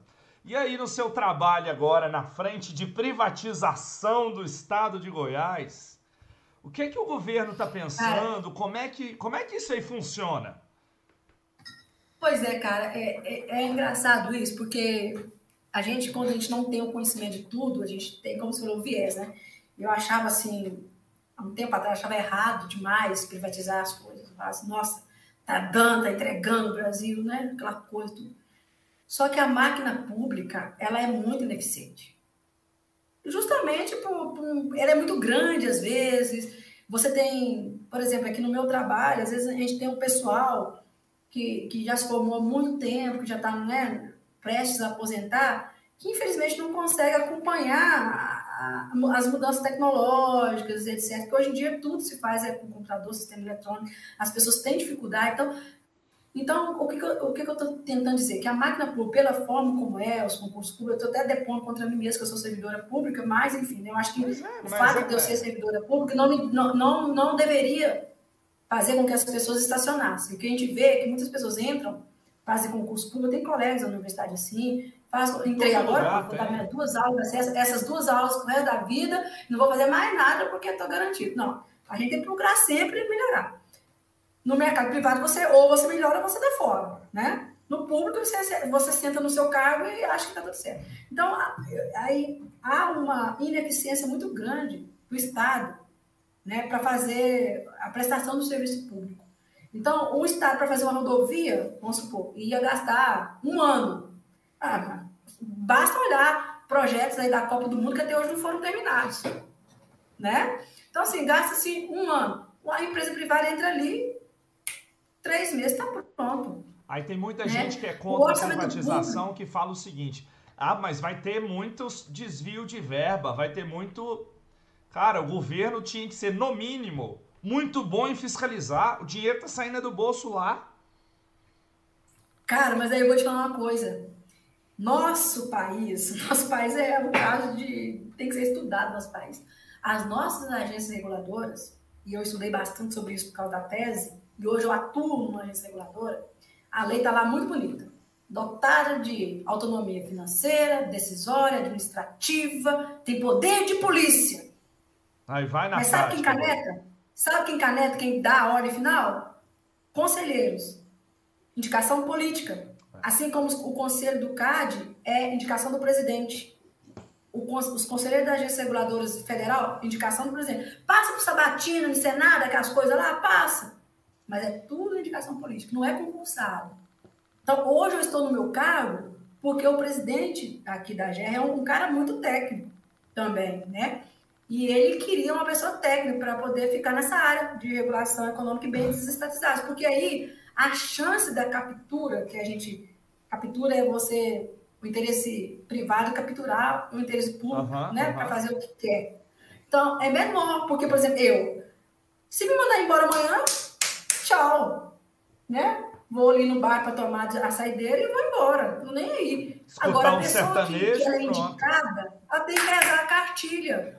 Então, aí você falou, o Estado tinha que ser, no mínimo, muito eficiente e regular. Mas se faz as agências reguladoras com o propósito de. Não é com o propósito de regular, é com o propósito de validar. Então, já vem a decisão lá de cima, pum, se vira, eu quero é isso. Então, às vezes, eu, do meu ponto de vista técnico, eu dou parecer para ser A. Só que o governo quer B. Então, eu tenho que validar aquele B. É eu não, eu não faço isso, eu não tenho feito isso, graças a Deus. No CAD eu não fiz isso, é, e, e, também no, aqui não tenho feito isso, também não vejo uma postura do presidente aqui da agência fazendo isso.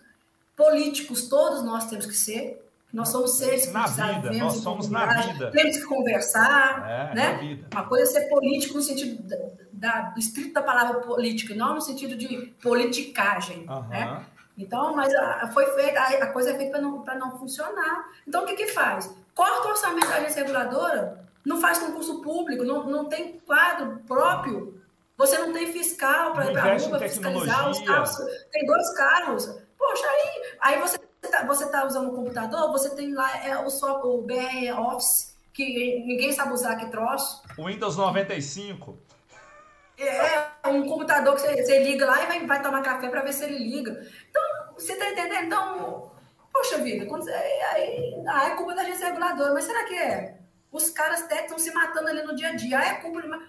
A parte, você pode, uma coisa eu garanto para você. Eu já estive lá em Brasília, fui no Planalto, é, fui em agências reguladoras, fiquei no CAD, estou aqui agora na GR, então às vezes movimento em alguns setores do governo aqui, o povo técnico, quem está no chão da fábrica, vamos dizer assim, é bom. O povo quer fazer, quer fazer. Só que o problema é que aquela meia dúzia que caneta, eu não estou julgando A nem B, nem C, não estou falando de nenhum. Foi eleito, botaram ele Estou falando lá. de quem caneta no Brasil. É? Quem caneta no Brasil, ele está canetando porque, na verdade, não é ele, é quem colocou ele lá.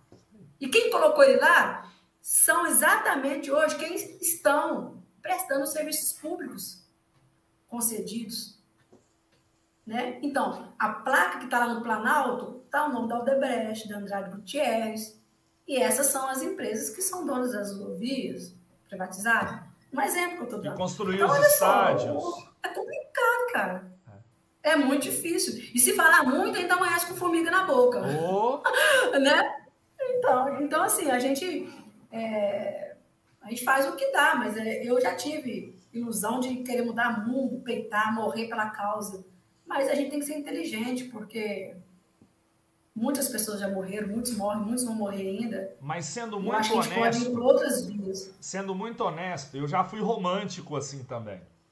Hoje eu sei que o que está lá em Brasília é espelho do que o povo faz em casa, que faz no dia a dia tá? É, é espelho. É, é a mesma coisa. É. Se ele tiver a oportunidade de tirar vantagem, ele vai tirar a vantagem. A diferença é que ele pega aqui no pequenininho e lá é o grandão. É, é isso, é isso. E a diferença é que aqui, se você for pego, pequeno, você se lasca mesmo, é, né? Aí você se, se lasca mesmo. Agora, o grandão, se ele é pego, não acontece nada, né? Acontece, nunca aconteceu. Não não estou fazendo uma crítica ao governo, mas não acontece ah, nada. a gente sabe que os grandão. Na verdade, os grandão. Vou dar um exemplo. Derramamento lá da barragem lá de é, Bento, Bento Rodrigues, lá Isso. em Mariana. Uhum. Quem foi preso? A, a barra parou? Essa marca parou de funcionar? Não parou. A população pediu para essa marca voltar.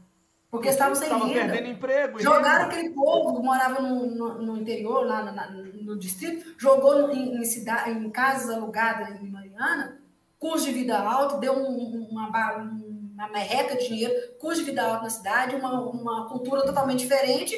Os caras, poxa, eu não quero isso aqui. Vou pedir para essa marca voltar, voltar e pronto. E foi isso que eu digo. Ó, meio ambiente que se lascou, gente que morreu já está morto mesmo e tá tudo, e tá tudo, e daqui a pouco vai derramar mais, mais coisa aí. Vai derramar e não vai ter nada, não. Não, um Apenas exemplo, 4% das multas que dão Brumadinho, por exemplo. Brumadinho lá, cara, aí é culpa do privado. Como é que um engenheiro me constrói um restaurante embaixo da barragem? Não é público, Mas é, é o privado. lucro, cara. É o lucro. Ué, ali o, todo mundo tá ali, eu preciso de, o pessoal vem para almoçar aqui, que se lasque, eu vou pôr aqui. É, ô, ô, meu filho, não tem jeito não. O ser humano é, ele, é, ele é difícil. O ser humano é difícil, então por isso que eu falo que se a gente não, não tiver uma, uma, uma educação melhor para ter essa consciência ambiental, consciência social, olhar o outro como um, um irmão, né? Um não achar mesmo. que aquilo é uma oportunidade de ganhar, isso. Já era. É, eu Já lembro oh, que a gente aprendeu aqui... na teoria dos jogos lá, tem o ganha-ganha, gente. Tem essa é, possibilidade. O dilema de prisioneiro já fala, né? Pô, vamos cooperar vamos que é melhor para nós. Se a gente não cooperar, vai se lascar. Ah, eu podia ganhar 10 sozinho, mas peraí, se eu ganhar 5 junto de vários, eu ganho muito mais. O bolo muito fica mais, muito maior. Pessoa, as pessoas não pensam isso. Não. Não pensam isso. Não, eu vou, eu vou votar porque o cara me pagou um saco de cimento, ótimo. Só que você vai pagar para ele muitas casas, você oh. nem sabe disso. É, então, assim, são coisas, coisas que acontecem é, que a gente precisa, a gente, nós precisamos evoluir muito, a nossa sociedade precisa evoluir demais, demais, demais, demais. demais, demais. E quem está nos escutando não é porque a gente desistiu, não. A gente faz nossa parte todo dia. Só, a gente só não todo tem o romantismo de que amanhã vai entrar um lá e vai mudar da água para o vinho ou do vinho para água. Vai fazer milagre. Quem dera. Porque não Isso vai. não vai acontecer. o sistema não político não deixa. Não deixa, não vai. O político econômico, porque na verdade, na verdade é isso que eu falo. No, fi, no final das contas, e também não estou aqui criticando o capitalismo, tá? Porque se a gente olhar sociedades é, socialistas, o negócio tá também não é bonito, não. É pior. Né? Não, é, não é isso, não estou fazendo nenhum tipo de crítica, não. Porque se nós temos um celular hoje, se nós estamos aqui conversando, é graças ao capitalismo que tem lucro, que investe em tecnologia, papá. O problema é a ganância. É isso para mim que é o problema. O problema é a ganância. O ser humano se contenta, o cara, o cara tem que ter cinco Ferraris na, na, na garagem, não contenta com uma, não. Ah, então, ah, poxa. É, é, é um mercado é que paga um dólar para um chinesinho fazer um celular que vende aqui por 10 mil, 15 mil reais, um exemplo. Pronto. E pior que tem demanda, né? Fecha. Tem a demanda. conta não fecha. Não fecha, não fecha. São muitos sustentando é, é, esse estilo de vida que não fecha. Só que assim, tem uma coisa muito poderosa que vai frear o homem, que é a natureza. E já, e já freia. E já freia. Já tá. Já tá freando. Então, é esse bando de doenças, essas coisas aí, né? Isso é fruto do que nós estamos plantando. Né? Ou então, cortando. Com, com bom gestor de agronegócio, a gente sabe, né?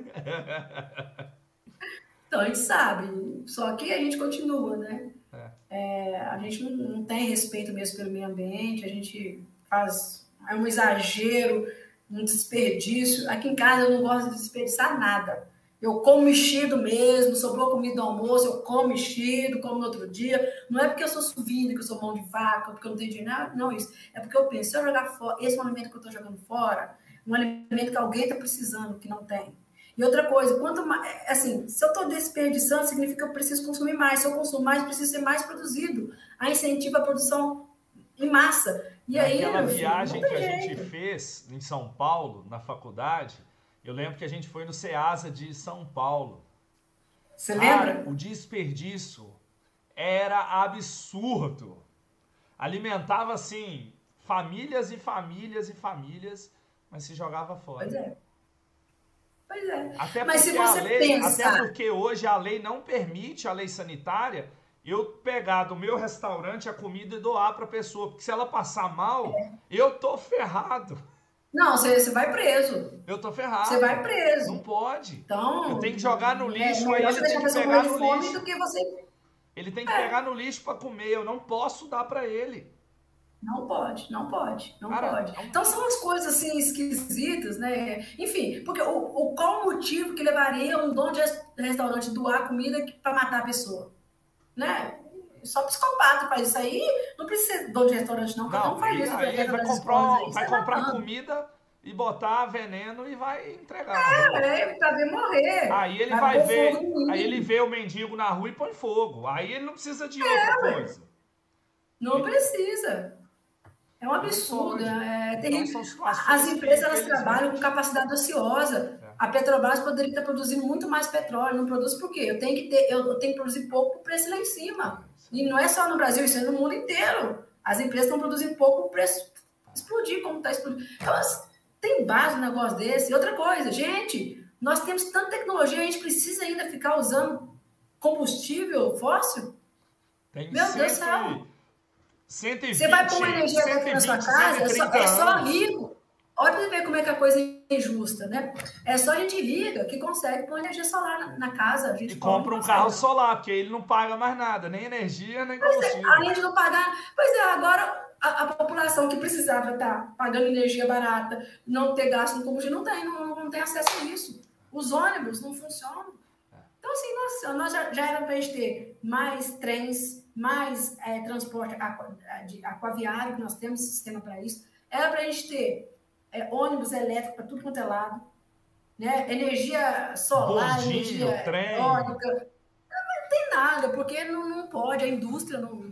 Eu é, lembro, eu lembro de uma aula do Aziz lá em 2004. Olha, olha, olha o tempo que nós temos isso que ele contava naquela época que o governo da Alemanha incentivava a energia fotovoltaica para as famílias colocarem nas casas para colocar energia na, na linha e a gente achava aquilo surreal. Pois é. A gente agora vai e bota uma lei que vai taxar a pessoa a botar energia na linha de transmissão hoje. É, mas é, a gente paga, a gente, a gente, a gente paga e é caro sabe? É um absurdo isso. Lá na Alemanha já tem rodovias em que os, os carros andam no, eletricamente, no coisa elétrica lá, caminhão. E a gente está aqui, está aqui ainda, é, penando em cima das quatro rodas. Não, é claro que muita gente sobrevive disso, mas, poxa vida, eu, eu acho que a gente deveria repensar nosso modelo de sociedade, a gente precisa repensar. Equalizar mesmo, que... né? Deixar ela das duas frentes. Você tem o governo que, que, que tem que ser extremamente competente no que faz e deixar a iniciativa privada investir e, e, em crescer e transformar o país. Eu, não te, eu governo, não tenho dinheiro? Peraí, iniciativa privada? Faz. Faz. Só que para esse modelo funcionar, nós, agências reguladoras, tínhamos que de fato sermos agência reguladora. O governo tinha que deixar a gente regular. Só que o governo não deixa a gente regular. Então aí pronto, aí, aí, aí você tem que se pensar, vamos privatizar os correios. Ótimo, vai ficar muito rápido. Mas vai ter um monte de lugar que não vai receber produto, que não vai ter correio mais. Porque será que o governo vai fazer um modelo de fato, regular direitinho para que não seja prejudicado a sociedade? Então, assim, Porque eu fico muito dá preocupada. prejuízo, dá. Mal administrado? Pode ser. Pode ser, eu não estou lá Sim. dentro, não, não sei te falar de, de gestão. Só que tem lugar que vai receber uma carta que eu tenho que manter um carteiro lá, por exemplo, que não tem volume. É. Então não vai dar lucro. Pois é. Não vai dar lucro. Pois é. E aí? Mas aí você tem um modelo que a gente fala que a gente chama muito de o filé e o osso, né? É, você quer pegar São Paulo, ótimo, mas você vai pegar lá no interior do, do Acre, lá você também. Você pegar São lá, Paulo, você tem que assumir tantas mil cidades com até 5 mil habitantes. Sei lá, pronto. Lá nos. Né, pronto, aí, aí funciona. É. Só que não, não é assim que se faz. Aí, claro, aí a iniciativa privada vai lá, pega o filé, o osso continua com o governo, eles morrem, a iniciativa privada enche os burros do dinheiro, e o serviço público, às vezes, nem, o serviço que ela oferta, que é público, é, em nome do governo, às vezes nem é tão bom. Porque Inviável é, porque senão o Mercado Livre não tava com avião entregando aí no Brasil inteiro. Chegando avião pois de é. encomenda nas cidades e distribuindo. Pois é. Você paga 4,30 hoje aqui na tarifa de ônibus e, e, e, o ônibus assim, ó, ó, ó, ó, você quase morre lá dentro. E imagino nas capitais, sejam até, nas outras também, até mais, mais que isso. Então, é assim, é, se você quer andar numa rodovia boa, você tem que pagar um pedágio. Só que, só que o brasileiro construiu aquela rodovia. No Japão tem pedágio também. É quase, é um pouquinho mais caro que o pedágio no Brasil em termos comparativos. Só que no Japão a empresa constrói do zero. Do ela abre, ela do zero, ela abre a estrada, ela bota o asfalto. Aqui não, aqui o governo já dá a estrada pronta para o cara manter e ampliar, sinalizar direitinho. E a gente paga o mesmo valor praticamente que você paga no Japão. Faz sentido isso? Então, assim, umas coisas assim, sabe? é, que é feita para não funcionar mesmo. O, orçamento público, a, lei orçamentária nossa, a execução orçamentária nossa é toda travada. Você quer comprar uma caneta, né, a, a compra pública, você vai comprar uma caneta, você é obrigado a comprar uma caneta que não escreve, porque é só aquela que tem lá. Lá na, UF tem várias caixas de caneta que não escrevem. A gente vai lá, pega a caneta, não escreve, você joga fora, aí você compra uma caneta. Porque aí a é gente fala, então, poxa, por que vocês não compram uma caneta que escreve? porque não está disponível, não está lá no. Porque é, é, né, é uma cesta, tem lá as empresas, entra lá para comprar, não está disponível. Porque quem ganhou a licitação é uma empresa que a caneta não escreve. O que, que vai fazer? Então, ou seja, é muita coisa para essa juventude é. mudar nesse país. E, e são mudanças que qualquer governante assumir ele vai comprar uma briga para resolver e ele não vai ser reeleito, porque são coisas que o povo não dá valor. Pois é, mas é isso mas que eu tô falando, mas aí é o projeto. Tem que ser feito. É o projeto, é o pro... se você quer ter um projeto de país, você vai entrar para fazer um monte de coisa para você ser ou, ou sofrer um impeachment no meio do caminho, é porque você sabe que né, pode acontecer, ou você dali a quatro anos sair e vai entrar outro, com certeza. Mas você pode deixar um legado para frente. Agora, se você quiser entrar ali para ficar no poder, a gente vai continuar como a gente está. Não tem jeito.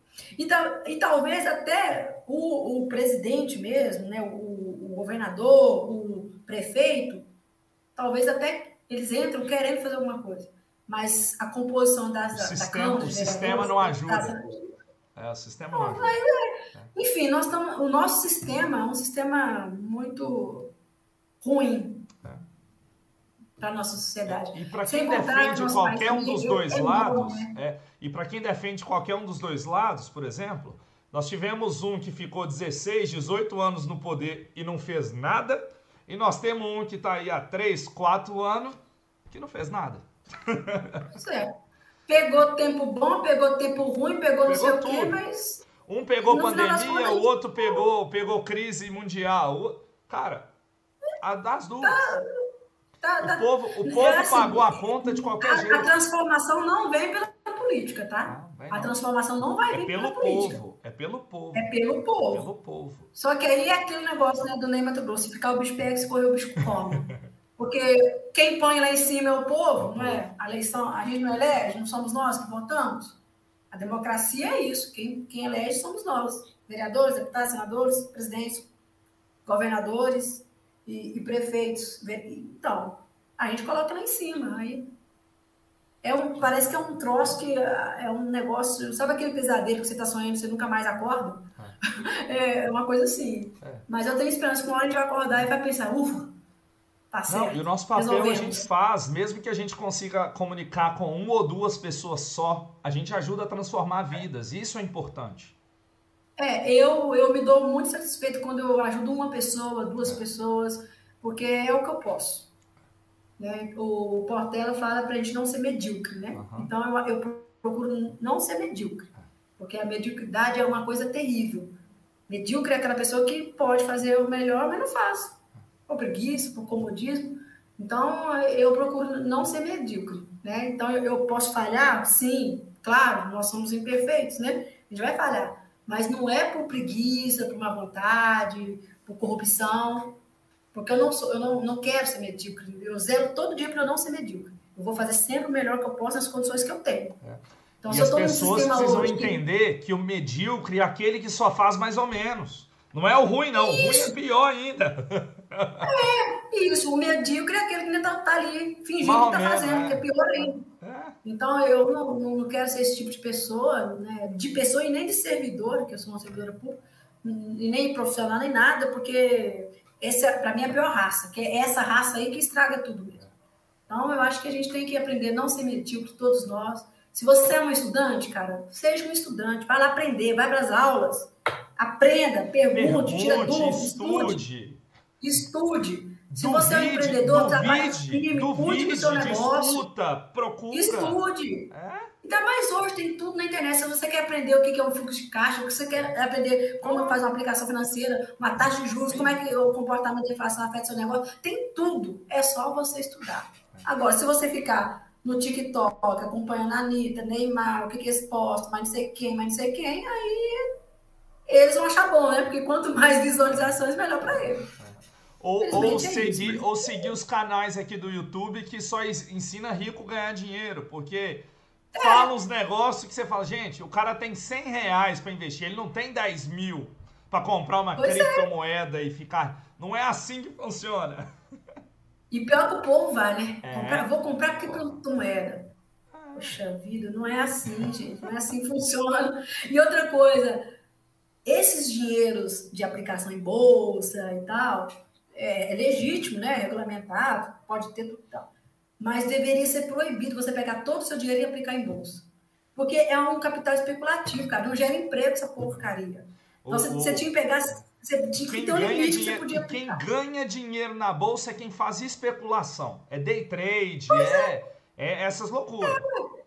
É, essas loucuras. O cara está disposto a perder 100 mil porque ele ganha 200. Ele... Agora, aquela pessoa, se ela pegar aquele dinheiro dela e investir em montar uma empresa e gerar, gerar emprego, olha só o que, que ela está dando ao país. Mas não, ela vai lá e joga no, no mercado de Mas ações. o imposto joga para o empreendedor é maior. XP da vida ali. É. O imposto para o empresário que tem os funcionários é muito maior do que o cara que investe. É, pois é, é uma questão de fazer conta. Eu vou pegar meu dinheiro, vou pôr na mão de um, de um consultor que vai ficar lá o dia inteiro, eu vou ficar na praia lá, é. lá em, em, Fortaleza, sei lá onde, em Miami, não sei o quê, só recebendo mensagem dele. Hoje você lucrou 200 milhões, 200 mil, não sei o quê. Pronto. Por que, que eu vou investir num país com tamanha estabilidade, risco Brasil, custo Brasil alto, país com maior, um dos maiores índices de corrupção, maiores taxas de imposto. Com legislação maluca. Uma dificuldade de fazer negócio terrível, é, uma burocracia dos infernos. Sendo que eu posso ganhar dinheiro de outro jeito. Isso, isso, isso é... Isso aí é. Só faz empreendedorismo uma pessoa que tem isso no sangue mesmo, que é você. Que é maluco. É... Empreendedor no Brasil é só maluco. É só maluco. Só maluco. Cara, é, são idealistas, né? É, Pessoa que tem sonhos. Eu, Por exemplo, lá na empresa são 15 pessoas. Então vamos falar, são 15 famílias que dependem também de mim. Claro, claro. Mas você tem essa consciência disso. Mas tem muita gente que não tem. Então pega o dinheiro e aplica tudo e vai, vai viver de, de, de royalties, de juros. Oh. Os rentistas, né? O, o Zé Maria falava muito isso, os rentistas. Então não tem nada pior. Não é à toa que o dono de banco, os bancos, né, que investem em banco, não é à toa que, que é um negócio que não quebra. Quebra não. Você pega lá um dinheirinho nosso lá da poupança pagando 6%, sei lá o que lá, e entrega para o outro lá que precisa financiar a casa, um imóvel, ou até um financiamento para um negócio, a taxas 3, 4, 5 vezes mais. Olha aí. Mas por quê? Quantos bancos grandes tem no Brasil? Você tem a Caixa Econômica, que é uma estatal, né? E você tem o Banco do Brasil. Aí você tem Itaú, Santander e Bradesco. Santander. Não, tem, tem os bancos digitais. Mas quando você vai ver, tem a marca, mas o, dono já é o Itaú. Poxa, então não, não tem, não tem para onde correr, não. É, assim, Ninguém então, entra para perder. Quem tem dinheiro não entra para perder. Disso. É. Não, o povo tem que saber disso. O povo não sabe disso né? que a, a coisa funciona assim e que nós somos meros fantoches. Nós ainda estamos naquele tempo de, é, como é que chamava? Do feudalismo. Esse povo não tá, esse, esse povo tá achando que, como estão andando de carro aí, mais ou menos novo, não sei o quê, que tá achando que tá rico. Não, nós somos né, os senhores feudais, nós estamos ali servindo. Nós somos escravos. Né? Infelizmente. Que papo bom, tá? Bom, bom demais. Na hora que eu olhei aqui, já passou uma hora e quarenta quase. Eu, Jesus! Pois é, é o que o mineiro fala demais, né? Ah. Você foi falar comigo e pronto, deu no que deu. Papo bom, tá? Mas foi muito bom desse, bater esse papo, rever você, assim, nem que seja virtualmente, né? E, assim, relembrar coisas boas da Viçosa. E, é, e, e, eu não sou única, não. Como palavra final, eu quero deixar aqui que é, essa história que eu contei um pouco da, da, minha vida, da minha trajetória, eu não sou única de jeito nenhum. Tem um monte de gente que talvez veio de situação, talvez não. Tenho, eu conheço muitas pessoas que situação pior do que a minha ainda e que conseguiram, né? Estão bem hoje, têm sua estabilidade financeira. É, eu tive um apoio da minha família, como eu disse, pessoas boas que estiveram ao meu lado, mas teve gente que nem apoio da família sequer teve. Que o pai não queria que saísse para estudar e foi e batalhou e conseguiu. Então, assim, eu não, não, não, não sou o exemplo nem nada disso, tem muita gente que corre atrás. Então, é, tá aí, o mundo tá aí para ser desbravado. Tem muita coisa para fazer. E você é um exemplo, eu também sou, que empreender e estudar transforma vidas. É só você transforma. querer. Só você querer. E as duas coisas podem muito bem. Eu, acho, eu até acho que não tem como você ser só uma coisa. Uhum. Porque professor que nunca teve uma experiência de negócio, de mercado, ele não é um professor completo. É. Ele não é completo. Então, eu, eu, essas experiências que eu, que eu, tive a oportunidade de sair agora, e antes, eu entrei depois da universidade, então eu tive essa experiência antes, então isso me ajuda na sala de aula. Agora, aquele professor que Nutella, vamos falar assim, minha vida inteira escola, escola particular, depois é, foi para a universidade, lá fez o curso de engenharia, não sei o quê, formou um doutor em engenharia top. Mas o cara não sabe nada de vida. O pai deu tudo, pagou tudo, não sabe nada de vida. Então, assim, é, é, tem a, a, relação, que é para finalizar, quero fechar, entre universidade, setor privado e os outros órgãos públicos, né? que não são de, da área da educação, essas relações têm que ser mais estreitadas. Porque não, nós, o Brasil não usa a sua capacidade científica e tecnológica. Não usa. E tem vários estudos aí que mostram que os, os melhores pesquisadores do Brasil foram tudo embora, porque é não, tem não são valorizados aqui. Aí você está expulsando o que é de bom no seu país. É, então, tá bom, né? vamos, vamos ver o que, que dá. Então, Mas fiquei feliz em te ver. Tá? Muitíssimo Imagina, eu que agradeço. Sou seu fã. Eu fico só admirando é o seu você postando no LinkedIn, nas redes sociais, sua evolução, eu acho isso fantástico. Fantástico. É, eu posto, não é para me exibir, é para tentar, é, porque as pessoas que me conhecem sabem, sabem de onde eu vim e tudo. Então, para as pessoas motiva se motivarem, porque, meu Deus, é possível. eu acho que a nossa juventude precisa é se motivar. Eu também. É. Então, é nesse sentido, na tentativa de compartilhar que não é fácil, não, as coisas não vão ser fáceis. Verdade. Mas pode dar certo. Pessoal que nos então, tá escuta, que nos assiste, muitíssimo obrigado. E até a próxima. Até mais, Se Deus quiser. Muito obrigado. Tchau, tchau. Tchau. Pessoal, muito obrigado. A gente encerra por aqui. E você que não é inscrito no nosso canal, nós estamos à disposição. Tá? Se inscreva no canal e sucesso. Muito obrigado.